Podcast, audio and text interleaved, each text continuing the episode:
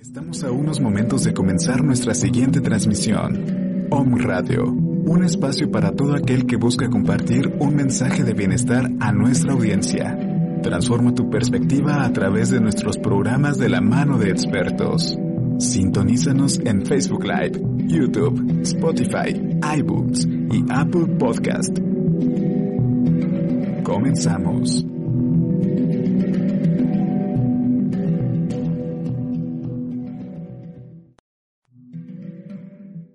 Om Radio, generando conciencia en la web. Nuevo número. WhatsApp 2225 77 77 86. 2225 77 77 86.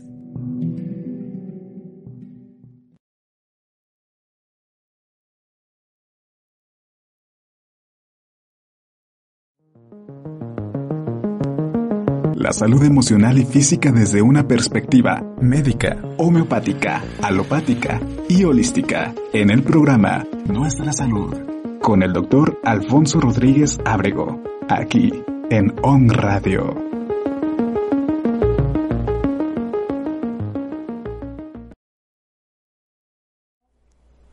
Hola, ¿qué tal amigos? Muy buenas tardes, un placer compartir con ustedes nuestro décimo programa, un programa de 10 y tenemos nada más ni nada menos que una gran invitada, maestra, amiga y una persona de quien admiramos un trabajo incansable. Una persona de 10. Una persona Como de nuestro 10. programa número 10. Así es, nuestro programa número 10 con la persona número 10. Gracias Margarita Montes de Oca. Mi querido Kotsomi, gracias por estar siempre acompañándonos en este en ese crecimiento que tenemos de este programa que hemos ido impulsando con toda fuerza y vigor. Alfonso, buenas tardes y buenas tardes a todo nuestro auditorio de OM Radio y bienvenidos a este su programa Nuestra Salud. Y efectivamente, Alfonso, el programa 10 con una persona de 10 donde que- y vamos a tener una charla excelente el día de hoy. Así es, una charla que va a estar provista de, de varios, varios aspectos. Vamos a hablar de lo que es la evaluación psicológica. Quiero permitirme, el currículum es extremadamente grande. Voy a resaltar algunas. Es difícil omitir todo esto. Nada más para empezar. Doctorado honoris causa 2016 por el claustro doctoral iberoamericano. Wow. Doctorante en Ciencias de la Educación en el Colegio de Estudios de Posgrado de la Ciudad de México. Maestría en Docencia y Administración de la Educación Superior. Eh, titulada también con mención honorífica. Licenciatura en Psicología por la UNAM de FES Iztacala. Diplomada en Psicodiagnóstico, Test Psicométricos y Proyectivos. Diplomada como Perito en Psicología Forense. Perito en Psicología ante los órganos del Poder de Justicia de la Federación por el 2020. El OMLE Masculinidades y Violencia de Género, Trabajo Terapéutico con Agresores eh, Sexuales, certificada por conocer y tiene una cantidad interminable de actividades profesionales, es docente, es conferencista, es terapeuta, es perito.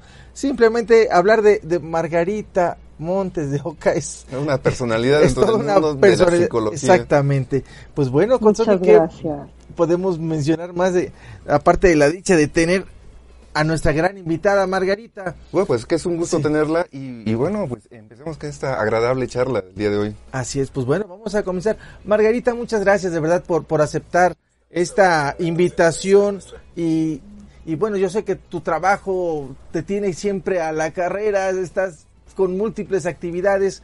Mil gracias, de verdad, infinitas gracias amiga eh, por haber aceptado es- esta invitación. Hoy queremos, aparte de saludarte eh, a través de este medio, conocer el trabajo de Margarita y que Margarita nos comente todo lo que es el aspecto de, de la evaluación psicológica, aparte que tú impartes cursos, capacitaciones, talleres dentro del área misma. Te escuchamos, Margarita. Adelante. Pues muchísimas gracias a ambos por la invitación, un gusto. Después de tanto tiempo y de tantas invitaciones y tantos planes que se han tenido que quedar en sobre la mesa, pues no esperábamos esta pandemia. Por fin ahora aterrizamos algunos de los proyectos que están en puerta. Eh, muchas gracias, los saludo a los dos. Y bueno, sí, el tema de la evaluación psicológica es un tema muy amplio, es un tema también árido, ¿por qué no decirlo? Eh, Es un tema que no todas las universidades eh, contemplan a un 100% para preparar a sus alumnos y entonces la educación continua se hace necesaria. Eh, se hace necesario terminar una carrera profesional y buscar profesionalizarse en este aspecto, que yo siempre lo he considerado como vital en la formación profesional de los psicólogos. No sirve únicamente para hacer evaluaciones, el manejar pruebas también sirve para utilizar en un proceso terapéutico, también sirve para programas de investigación, incluso en mercadotecnia. Y el manejo de pruebas, eh, hablando de la parte psicológica, es específicamente del psicólogo. Desde luego hay profesiones como la pedagogía, eh, hay otras profesiones que requieren de manejar pruebas, pero cada quien desde su técnica, Y aquí yo voy a ser muy precisa cuando les mencione que las pruebas proyectivas son para psicólogos. No, no eh, sin embargo, no quita que ahora en el área de la psicopedagogía, pues la gente se prepare y se prepare desde la teoría, no únicamente en la práctica. Cuando yo hablo de práctica es, si yo me leo un manual, eh, yo manejo una prueba. No es así. Hay que manejar teorías, hay que manejar teorías del desarrollo, hay que manejar las diferentes etapas, la infancia, la adolescencia y la etapa adulta. Para nosotros cuando tenemos que evaluar, nos, vemos en una tarea de decidir qué pruebas son las que vamos a utilizar. Eh, dije una, una área árida porque pues precisamente esta ha sido una área, si me permiten el término, muy manoseada por otras personas, a veces ni siquiera por otras profesiones.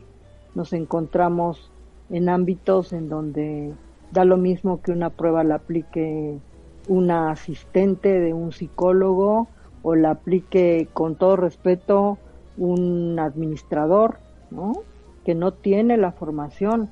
Eh, aplicar pruebas implica desde el momento en que tú la aplicas eh, el registro que haces de la conducta del evaluado, las observaciones que haces, muy, muy importante de estas observaciones iniciales, va a salir el examen mental.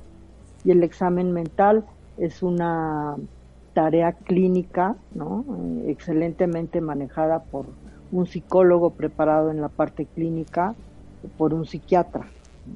El examen mental no tiene que ver con aplicación de pruebas, sino que tiene que ver con todo lo que nosotros observamos cuando estamos entrevistando a la persona que vamos a evaluar o a quienes le rodean tratándose de niños y de adolescentes. Entonces, eh, ¿cómo mirar todas estas deficiencias? Pues uno las mira cuando sales, cuando egresas de la universidad, cuando te das cuenta que te faltan competencias, cuando eh, pagas por adquirirlas y en muchas de las ocasiones te puedes encontrar con gente lucrando con una necesidad de aprender que tiene el egresado de psicología, en donde pues el parámetro principal es cobrarte por un curso, por un taller, por un diplomado, pero no asegurarse de cómo vas a salir preparado. Bueno, entonces eh, es muy importante que cuando nosotros, decía Alfonso hace un momento, cuando me hicieron favor de presentarme, eh, que, que, yo doy cursos, que, que tengo, sí efectivamente tenemos cursos, tenemos un diplomado avalado por la UNAM, tenemos, ese diplomado igual puede ir a, a cualquier lugar de la República, incluso del exterior de nuestro país, que, que sea habla hispana, ¿no? y, damos cursos y damos talleres por parte de mi empresa, por parte de otras empresas con las que eh, yo colaboro y me han invitado a colaborar también. Tenemos diplomados y aquí la intención no es eh, cobrar y entregar una constancia, ¿no? que es una gran responsabilidad otorgar una constancia que habilite a una persona como evaluador eh, actualmente el hecho de que tú eh, firmes un reporte, una evaluación, sea simplemente una observación, implica aspectos legales. y quiero comentar. Si por cualquier causa la, persona que recibe una evaluación nuestra firmada o un comentario nuestro, por ejemplo, en una escuela o eh, igualmente en la clínica, eh, tiene un pleito legal, un asunto legal y decide que lo que nosotros dijimos o escribimos como psicólogos lo pueden em, incorporar a su asunto, pues eh, ahí eh, si, si lo dijimos con conocimiento de causa y ejercicio adecuado de la profesión, es correctísimo. Y si lo hablamos a la ligera, pues es terrible, porque podemos vernos implicados en un asunto legal que nos puede costar incluso nuestra cédula profesional. Como psicólogos, nos puede costar una multa o nos puede costar cárcel. Y yo creo que en este aspecto las leyes se han quedado cortas porque habría psicólogos ya pisando la cárcel y van acumulando en su historial el eh, manejar las pruebas de manera eh, pues cinética, el argumentar situaciones que no les constan ni siquiera porque las obtuvieron de una evaluación o bien el prestarse para preparar a la gente a contestar pruebas. No importa cuando tú manejas pruebas si te preparan a alguien para contestarte una prueba, porque precisamente si hablamos de que cada que nosotros hacemos una evaluación estamos haciendo psicodiagnóstico, entonces eh, eh, no quedaría lugar a duda que tenemos la preparación para detectar cuando una persona ha sido instruida para contestar nuestras pruebas, ¿no? Ahora, por ejemplo, me preocupa mucho que en escuelas de criminalística, pues eh, los alumnos salen pensando que manejan pruebas eh, y que pueden aplicarlas. Esto no es así. Eh, básicamente muchas pruebas, las pruebas que son validadas, que, que tienen confiabilidad, que han sido estandarizadas, y que son representadas por editoriales serias y con prestigio, como yo pudiera mencionar el Manual Moderno, T Ediciones, PAI 2, que son de las principales que las pruebas que nosotros manejamos. Eh, no hay no hay ningún problema porque estas pruebas pues tienen ese respaldo, este este soporte, ¿no? Aquí a veces nos encontramos con que eh, existen evaluaciones en donde los psicólogos incorporamos a nuestra metodología cuestionarios que utilizan los médicos especialistas en psiquiatría dentro de su consulta. En ocasiones, cuestionarios que han sido utilizados para la introducción de medicamentos psiquiátricos y los ponen como herramientas psicológicas, lo cual pues es muy grave, ¿no? A los psicólogos tendrían que revisarnos siempre en nuestros estudios de evaluación que hacemos la metodología. Es muy grave porque en el ámbito forense el perito en psicología muchas veces se habilita como tal solamente por ser psicólogo y no hay preparación atrás que lo respalde. Entonces, los errores que se cometen pues son doblemente graves porque podemos fastidiar a una familia y por lógica dos o tres generaciones de esa misma familia. Podemos eh, hacer que gente que merece estar en prisión o, o, tener algún apercibimiento no lo tenga y también que gente inocente purgue una condena que no le corresponde. Para muchos jueces la opinión técnica de un psicólogo es vital. Entonces eh, hay que tener mucho cuidado. Si pensamos, bueno, yo estoy en educativa, yo estoy en clínica, yo estoy en, en laboral, no tengo problemas, no, no me gusta lo forense y no estoy ahí, tenemos que considerar que en cualquier momento los reportes que emitimos pueden ser llevados sin nuestra consideración como una prueba ante el juez y que el juez nos puede mandar llamar. Y lo primero que nos va a preguntar es acerca de nuestro título. Pues, por ejemplo, en la, en la FES de Iztacala, en la UNAM, el diplomado de pruebas, em, sirve para titularse, no solamente a los egresados de la FES de Iztacala, ya las eh, escuelas incorporadas a la UNAM, la misma UNAM como sede en Ciudad Universitaria, tenemos alumnos de, estas instituciones y tenemos de otras instituciones igual eh, de prestigiosas, de prestigiadas, que vienen y, toman el diplomado. Nosotros acá enseñamos 53 pruebas, ¿no? Y 53 pruebas parecerían muchas, pero en realidad son las básicas, son las elementales para poder decir que manejas evaluación. ¿Qué ocurre en la carrera? Pues en la carrera sí hay, hay universidades que son un poquito más puntuales en enseñarte pruebas, pero hay otras que solamente te dan así como una embarradita, dicen los alumnos, ¿no? La vi pero como una embarradita, ¿no? Entonces, aquí el problema es que si a mí me enseñaron a aplicar más mal, de manera inadecuada una prueba, y yo se lo enseño tal como yo lo aprendí a otras personas, estoy generando una contaminación en masa. Y entonces es cuando una prueba, por más respaldada que puede estar estadística, eh, estadísticamente y en cuanto a su marco teórico y metodología, pues puede no ser de utilidad cuando no eh, se tiene el cuidado de eh, controlar las variables que quien creó la prueba nos está indicando que lo hagamos. Básicamente yo quisiera decir esto como introducción y si ustedes de lo que yo he dicho tienen preguntas, con muchísimo gusto. Margarita, sin duda lo que nos mencionas acerca de la, de la aplicar las pruebas en estos ámbitos de la psicología nos deja ver lo importante que es la preparación ¿sí? académica y sobre todo la experiencia. Nos acabas de, vamos, de, mencionar algo muy importante, o sea, nos podemos meter en situaciones con, con la ley, situaciones o, como bien lo dices, podemos arruinar la vida de alguien.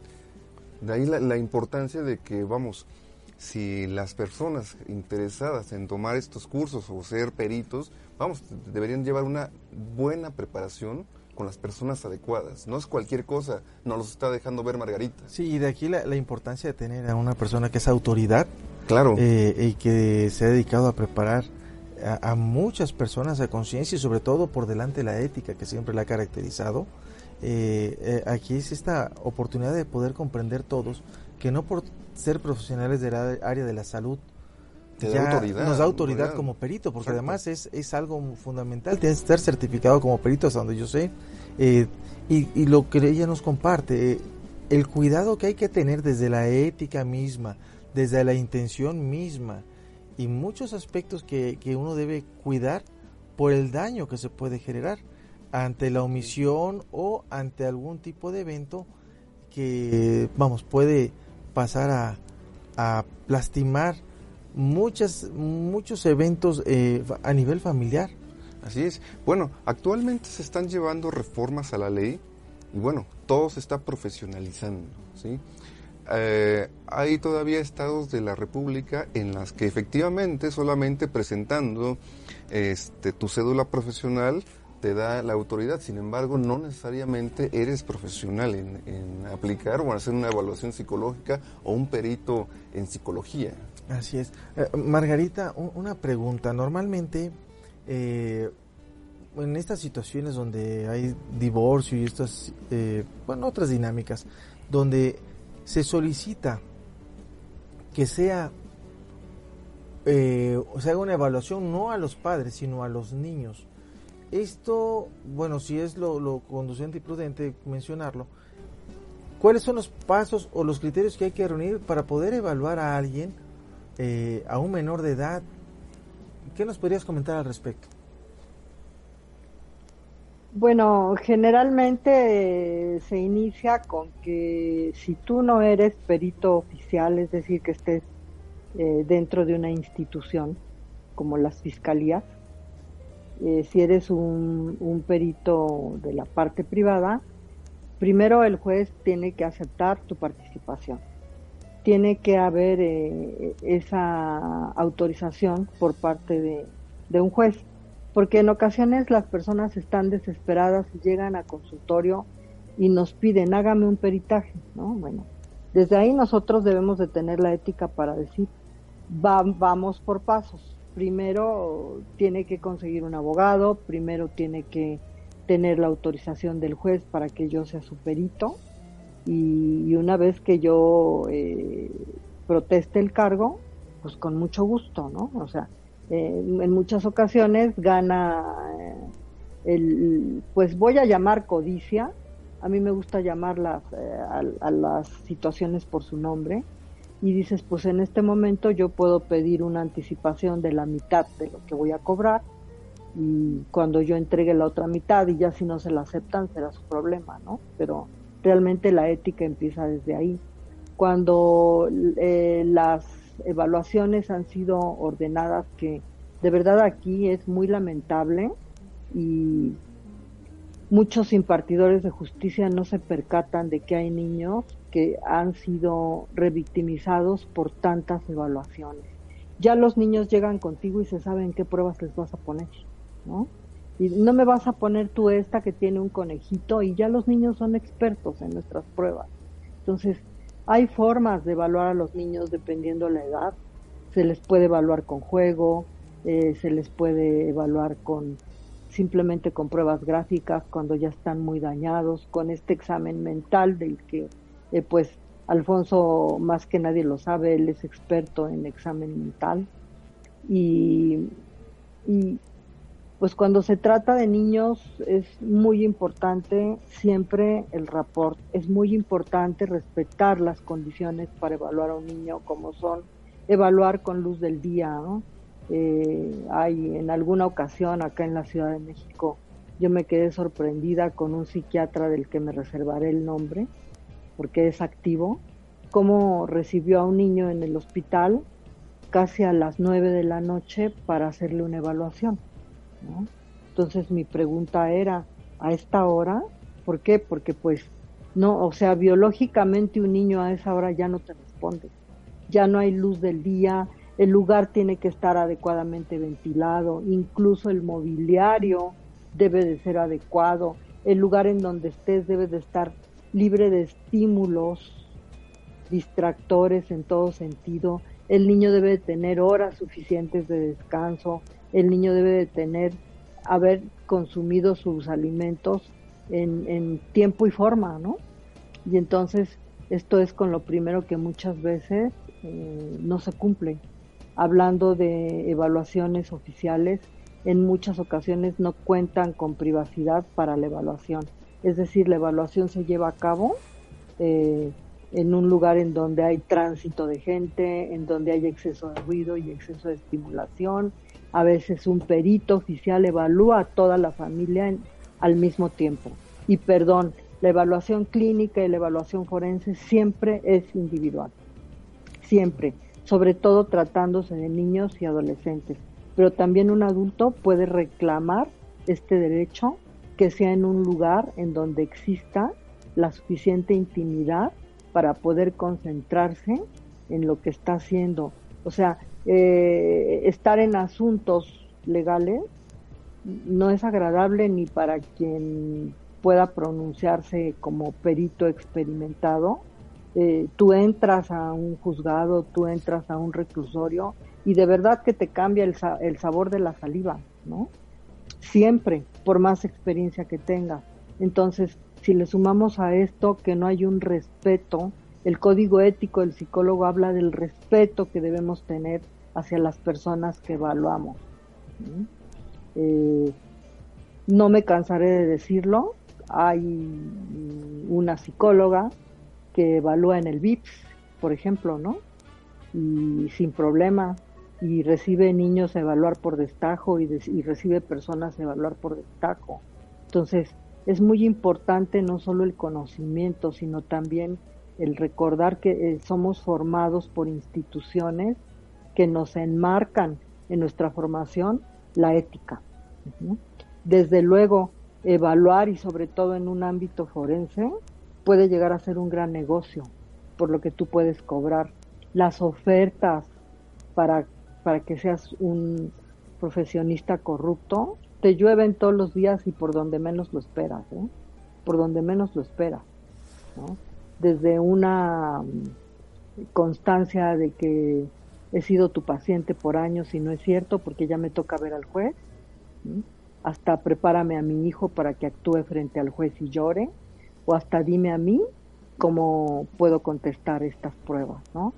Entonces, em, me parece que es muy importante que a los psicólogos que participamos como peritos en nuestra función pericial se nos exija en primer lugar demostrar la experiencia y la práctica con un currículum y con constancia.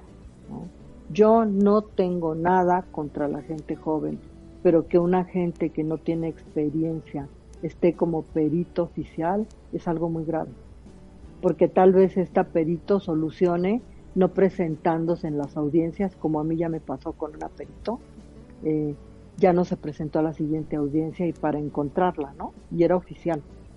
Es muy fácil firmar y decir esta persona es un violador. Es muy fácil decir, y esta otra porque llora es víctima y lo firmo yo, ¿no? Pero ahora con la oralidad de los juicios, eh, esto se complica. Sobre todo, eh, siempre lo digo, si tenemos la suerte de tener un abogado, de contar con un abogado lo suficientemente experto para saber llevar los pasos y pues arrinconarnos como psicólogos, preguntarnos, interrogarnos acerca de lo que se supone que debemos de manejar muy bien, nuestra metodología. Entonces, tratándose de niños, no tenemos que olvidar que los niños son sujetos de derecho, de los mismos derechos que tiene cualquier adulto, que se merecen un respeto, pero además que en su calidad de niños y en su condición de niños eh, tenemos que ser más cuidadosos con el rapor, tenemos que ser más cuidadosos para observar cuando están cansados, más cuidadosos para dar instrucciones, eh, elegir pruebas de acuerdo a su edad, y a la etapa de desarrollo en la que se encuentran. Entonces, tiene que ver, eh, tienen que ver muchos factores. Evaluar en psicología no es nada más conocer pruebas. Cada, eh, siempre se los digo a los alumnos, cada que tú practicas una pericial en materia de psicología, es como si te estuvieras presentando a un examen profesional y que te pueden preguntar de cualquier aspecto de la carrera que ni te imagines porque pues así es esto, ¿no? Hay que conocer, desde luego tenemos que saber todos que jueces, personal administrativo y personal técnico que estén implicados en un asunto en donde haya niños o adolescentes están obligados a demostrar que tienen una especialidad, una especialización que les permita dirigir ese juicio porque saben acerca de niños y porque saben acerca de adolescentes y se han preparado no de oídas ni de leídas, sino que tienen cursos y capacitaciones que los sustenten. Como yo decía, un pedagogo puede aplicar pruebas, sí, cuando se lo sustenta con preparaciones como diplomados, que le permiten no solamente aplicar pruebas que midan inteligencia o pruebas técnicas, sino que pueden decir, yo llevé estos test en mi formación de tal diplomado o cual diplomado y entonces eh, estoy capacitado para poder emitir eh, una opinión acerca de este alumno. Y para que si me mandan llamar en un juzgado que me presente ante un juez, pues sin ningún problema yo defienda mi trabajo.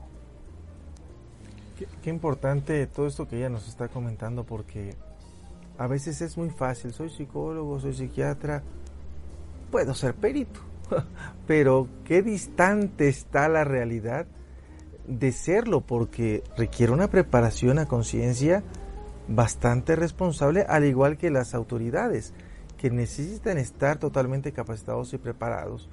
Y por otra parte, eh, a mí me ha tocado eh, checar algunos aspectos, eh, comentaba con un, un, compañero psicólogo que decía que era perito, yo siempre le preguntaba, ¿pero dónde te formaste? Me decía que la escuela, pero realmente nunca dijo dónde, y era de la fiscalía, estamos hablando en un estado pero nada más era formación psicólogo, él no tenía ningún aspecto formativo como perito realmente, yo creo haber entrado por alguna cierta influencia. Pero lo que voy es, Eh, a mí me brincaba mucho, o me llamaba mucho la atención, porque lo que más hacía él era peritajes infantiles, o al menos es lo que él comentaba. A mí me preocupaba mucho, se lo hice saber. Ahorita corrígeme tú si me equivoco, Margarita, por favor. Eh, eh, tú decías que hay que estar pendientes, ese niño ya está fatigado y, que hay ciertos ciclos que tenemos que respetar. Pero él decía, no, es que si tú interrumpes, aun, aun cuando el niño esté cansado, esté llorando, si tú interrumpes, pierde validez el peritaje. Luego es que tienes, desde mi criterio, tienes que ver en qué momento el niño está saturado y permitirle un pequeño respiro para continuar. Pero, pero esa es mi percepción. Ahora yo te lo pregunto a ti, Margarita, a lo mejor yo estoy equivocado. ¿Cuál sería lo justo ahí? O, desde tu experiencia como formadora de, peritos. Desde, incluso desde la ética. Sí. Lo justo es respetar el cansancio del niño. Y, y, bueno, yo voy a comentar en alguna ocasión, yo voy a hablar del Estado de México y de la Ciudad de México, que es donde yo más me desenvuelvo, aunque en ocasiones voy a Puebla, voy a Querétaro eh, a trabajar como perito, pero hablo de, la, de los casos que acá yo conozco y me entero, ¿no? Eh, la hija de, de una compañera, su niño, perdón, ella lo lleva con fiebre al, al DIF, Estado de México, en el Estado de México, y el niño chiquito, tres años, ¿no? Pequeñito. Y lo lleva para que vean que está enfermo y para que le excusen la evaluación por ese día, que la pospongan. Y la psicóloga sale y obliga a que el niño entre con fiebre, ¿no? Entonces, aquí es no conocer los derechos. Yo, yo siempre creo que los derechos de los niños tendrían que estarse publicitando diariamente en televisión no solo para que los conozcan los adultos, sino para que los conozcan los mismos niños. Y, a mí me da mucho gusto cuando veo un niño de 5 o 6 años defendiendo sus derechos y, reclamándole a un adulto porque está pisoteando sus derechos. Eh, desde el conocimiento profesional como psicóloga, si yo dejara a un lado la ética, pues mi conocimiento me dice que el niño no va a poder contestar de manera adecuada las pruebas que yo le ponga y que estoy haciendo un mal control de variables, que estoy permitiendo que entren variables extrañas a mi evaluación, como sería una indisposición física para poder contestar las pruebas. O sea, por donde lo, donde lo veas no hay nada, ¿no? Yo creo que si tú le informas al juez, se suspende aún en manuscrito, ¿eh? eh su señoría, con todo respeto, te presenta eh, por este conducto le informo que se suspende la evaluación debido a tal, tal, tal y que eh, proseguiremos mañana, por lo tanto, por lo tanto le ruego tenga en consideración eh, el retraso que se da a partir de este día. Si tú lo haces de momento simplemente como evaluador porque no hay un abogado junto a ti, que los abogados tendrían que estar ahí siempre, ¿eh? Nada de que, perito, le toca a usted ir a evaluar el 18 de abril y yo no me presento. El abogado está cobrando por todo, ¿no? Pues el abogado tiene que estar ahí para lo que se ofrezca. A veces se ofrece que se te escapa el evaluado, tratándose de un adulto, se te escapa porque ve que sacas una grabadora para grabar sus respuestas y se te escapa porque el señor no se ha presentado a las pruebas de voz porque él estuvo amenazando a, su expareja y a los padres a los padres de su expareja y tú sacas una grabadora y cree que le estás poniendo un 4 y se te escapa entonces para todo ese tipo de asuntos el abogado tiene que estar. Pero si no está tú puedes hacer un escrito manuscrito y entregarlo en el juzgado o hablar si tú lo estás haciendo en tu consultorio al abogado y decirle está pasando esto y voy a suspender necesito que prepare un escrito y lo lleve usted al juzgado para informar al juez. Yo les prometo que ningún juez, por más eh, cuadrado que sea, va a decir no, porque aquí son los derechos de los niños. Y los derechos de los niños se respetan. México tiene firmados tratados internacionales en donde se comprometió a hacerlo. Entonces no hay ni para dónde voltear, ¿no? Así es y así se tiene que hacer. Pues sin duda este, menciona algo muy importante, que es la ética, y lo ha mencionado en referidas ocasiones Margarita, ¿no? O sea, no está en juego cualquier cosa. Imagínate que estén peleando una custodia, ¿no? Vamos, la importancia de, pues de, la evaluación en el momento de decidir con quién podría irse un niño. Estamos hablando de que puede haber violencia, por ejemplo, de que puede haber abuso, de que puede haber situaciones de maltrato. Y este profesionalismo con el que nos refiere Margarita, el llevar a cabo estas evaluaciones, estas periciales, pues vamos, eh, vamos, tenemos que tenerlo muy presente en todo momento. Y prestar mucha atención nuevamente. Si hay mucha gente que se está formando, eh, que va a salir con una licenciatura, pero ser perito es otro nivel en el cual tienes que seguirte preparando para hacer las cosas en la sensata razón, en la perfecta ética y simplemente por un profesionalismo que debes adquirir en esta eh, formación donde vas a tocar sentimientos humanos, donde vas a, a trastocar muchos intereses inclusive, porque también hay que mencionar que dentro de la parte de la evaluación psicológica, en otros países, eh, bueno, aquí a lo mejor me, me corrige Margarita, pero en otros países se cuida mucho la figura del evaluador, del, del perito, y, no hay riesgo. Sin embargo, sí puede considerarse en muchos aspectos, al menos lo que yo pienso y lo que me ha tocado vivir, eh, en riesgo la, misma integridad de uno, ¿no? De repente, eh, a la hora de hacer una pericial, resulta que a la contraparte no le pues no, no le favorece ni nada y se te va con todo. Así es, y, sería una buena pregunta para Margarita, ¿no? O sea, ¿a qué se arriesga un evaluador, un, alguien que es perito en psicología ante estas situaciones? Así es. Margarita, ¿qué nos podrías comentar? Bueno, siempre hay una parte que se queda inconforme. Yo quiero remarcar que es muy importante la actuación del abogado. Em, a veces lo injusto lo miras desde la audiencia y yo quiero poner un ejemplo, eh, un juicio que yo tuve, en, eh, una participación hace dos años, va a ser dos años, no, un año, un año, perdón, em, en donde pasa la perito oficial, este, te citan, eh, te citan una, dos, dos ocasiones, pasa la perito oficial y a mí me tienen esperando horas.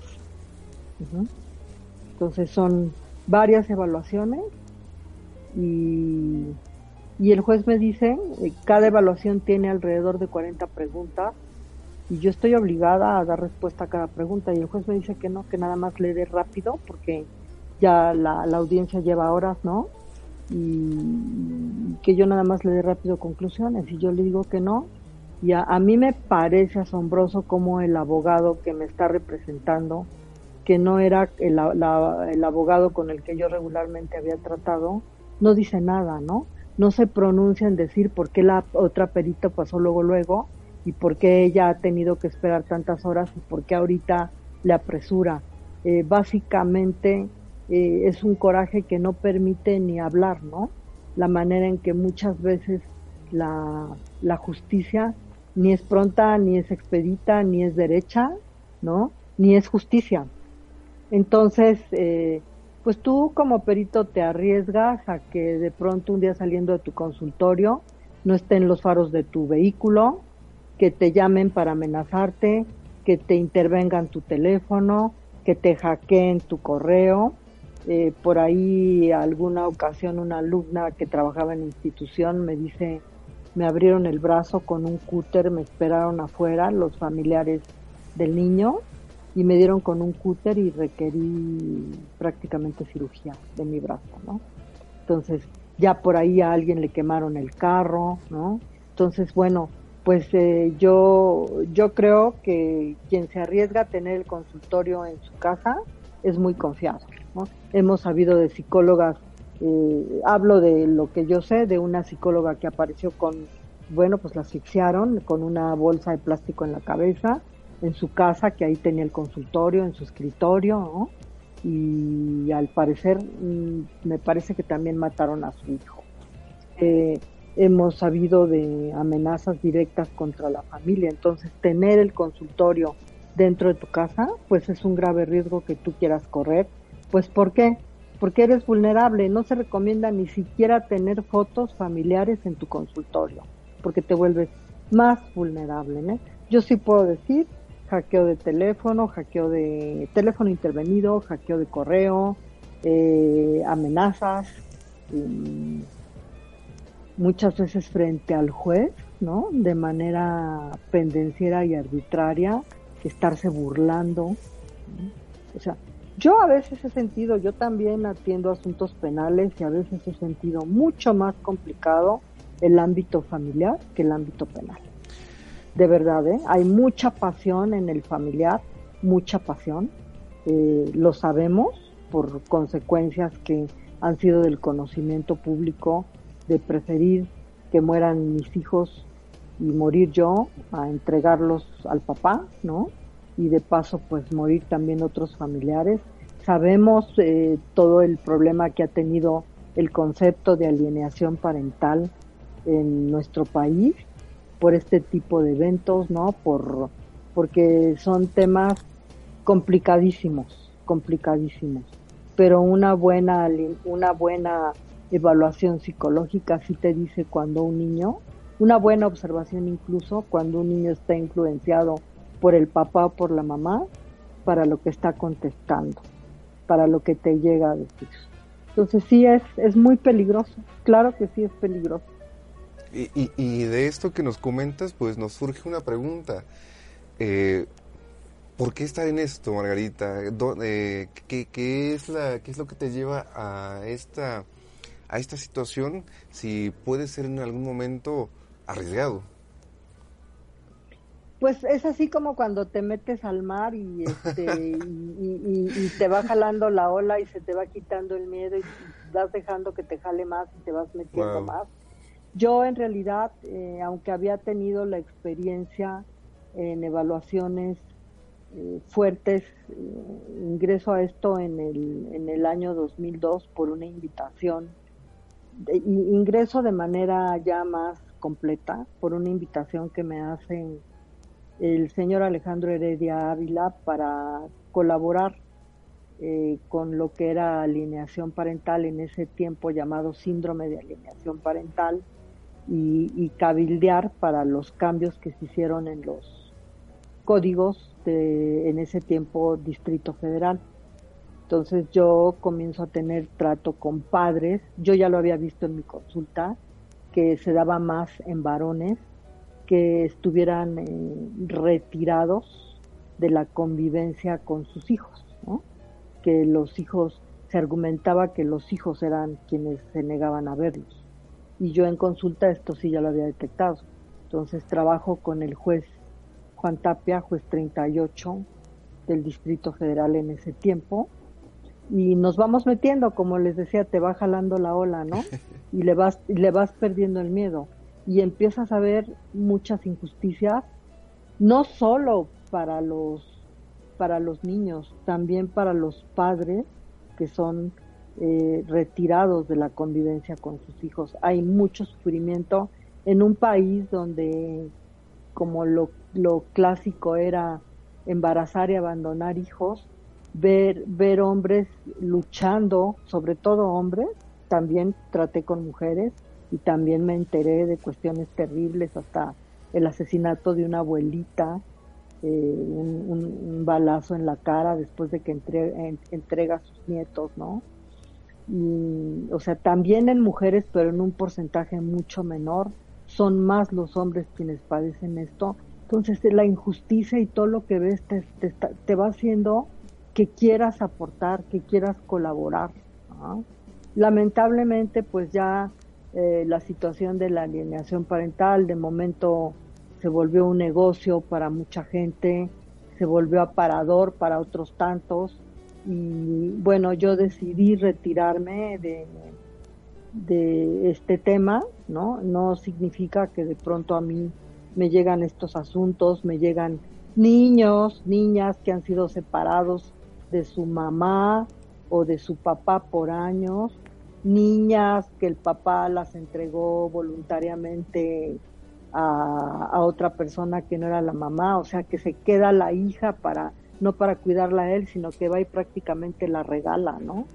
Em, eh, niñas que por años son separadas de su mamá, siete, ocho años, y que y, cómo eh, cómo querer, ¿no? A veces yo creo que los jueces son soñadores cuando pretenden que una mamá que ha sido eh, privada de convivir con su niña desde poco tiempo de, nacida, cuando la recupera casi ocho años después, tenga toda la disposición, porque, porque sí, porque así debe de ser de buena, ¿no? Para que la niña conviva con el papá cuando quiera. Se tiene que entender que hay, que hay pasión, que somos humanos y que hay pasión y que este resentimiento o este rencor como se le pueda llamar, que la mamá pueda sentir, pues es entendible. Igual cuando se trata de un papá, ¿no?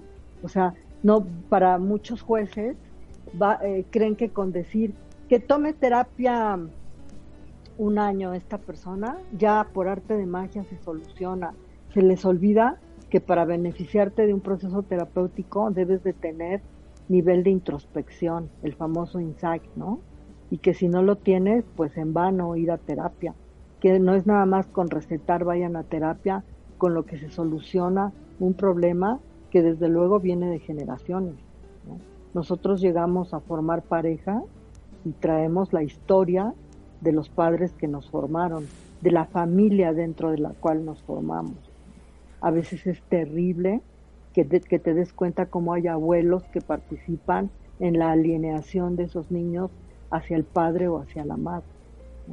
Entonces, eh, puedes ver generaciones enfermas y te puedes sentir, creo yo que como trabajador social, como psiquiatra, como, como psicólogo, te puedes sentir maniatado, ¿no? Porque dices, ¿cómo curar todo esto que rodea a los niños? ¿Cómo dejar de entender la delincuencia, el suicidio? Ya hay niños que sean, seguramente tú lo sepas, eh, Alfonso, que se han suicidado por cuestiones de alineación parental. Ya hay niños que fueron entregados indebidamente a una mamá y que murieron antes de los tres meses de, que regresaron con la mamá. Todo eso pasa aquí en México. Hay niños con trastornos alimenticios, varones. Ya no es algo exclusivo de una mujer el trastorno alimenticio. Ya hay niños, niños de nueve años eh, debatiéndose entre la vida y la muerte por trastornos alimenticios derivados del mal funcionamiento familiar. ¿no? Entonces, también nosotros como psicólogos tener la humildad de decir, pues esto que estoy viendo se sale de mi, de mi área, de mi quehacer profesional, y esto es para un psiquiatra, esto es para un neurólogo, eh, si se trata de invitar a otra pericial, dejarle bien claro al juez, una pericial en psiquiatría, una pericial en neurología, tal vez una pericial en pedagogía, porque también los pedagogos hacen periciales, también pueden ser llamados para una pericial, ¿no? No solamente entonces, pues seguimos viendo que los grandes perdedores, hablando de cuestiones de divorcio y de guardia y custodia y pérdida de patria potestad, siempre son los niños. Tú cuando te divorcias, yo cuando me divorcio quedo en plena libertad de volver a elegir uno o dos o tres novios, ¿no? O los que vengan, novias o esposos o esposas, las que vengan. Pero un niño, un niño que pierde la convivencia diaria con uno de, de, sus dos padres, papá o mamá, no tiene libertad para decir, ah, pues ahora este papá y si no me gusta este otro y este otro, ¿no? Si nosotros nos volvemos a casar, les imponemos a la pareja que tal vez ni siquiera es adecuada para nosotros. Y eso es importante. Y entonces, sí, sí. Perdón, perdón, Margarita, esto es, muy importante todo lo que nos has compartido, lo cual agradecemos. Bueno, ahorita ya nos ganó el tiempo. Margarita, eh, formaciones en puerta que tengas actualmente. Al, Sí. Bueno, tenemos diplomados en puerta con IMED, tenemos talleres en puerta con IMED con el, con el contador Alejandro Manzola, tenemos un diplomado eh, que estamos por abrir en la UNAM Iztacala para el mes de agosto. La clase es eh, una vez a la semana de 3 de la tarde a 8 de la tarde. Y tenemos por parte de CIPI, que es mi empresa, Servicios Integrales de Psicología y Perspectivas Interdisciplinarias, eh, continuamente talleres, eh, también tenemos diplomados para el interior de la República y pues estamos trabajando arduamente buscando dar eh, precios accesibles para que puedan estudiar y formarse todos los ponentes que colaboramos en equipo, eh, ellos y yo, son ponentes de cinco estrellas. Gracias, Margarita. ¿Y algún teléfono te pueden localizar para informes de todos los cursos? Sí, cómo no. Yo les doy mi correo, es margarita montes de oca colín arroba gmail.com. Gracias, gracias Margarita. Y bueno, esperando también que por parte del Centro de Actividades eh, Dodge, que es el que representamos también, pronto podamos tenerte eh, dándonos alguna capacitación importante de estas. Agradezco infinitamente la oportunidad que nos das de compartir contigo, de charlar contigo. De verdad te mandamos un fuerte abrazo nuestro reconocimiento a tu trabajo y nuestra gratitud eterna.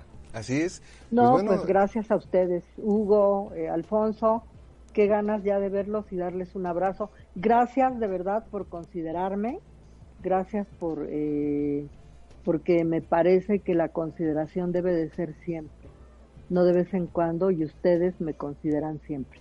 Muchísimas gracias. Un abrazote, que estés bien. Hasta, luego amigos. Gracias. Buenas tardes. Hasta luego.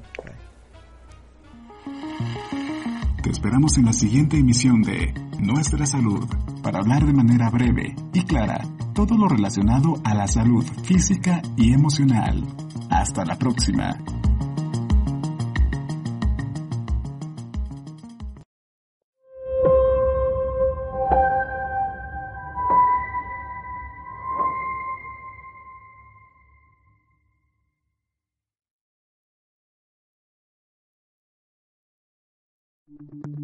Las opiniones y comentarios expresados en este programa son responsabilidad del conductor e invitados, sin representar necesariamente la postura o ideología de Grupo OM Radio.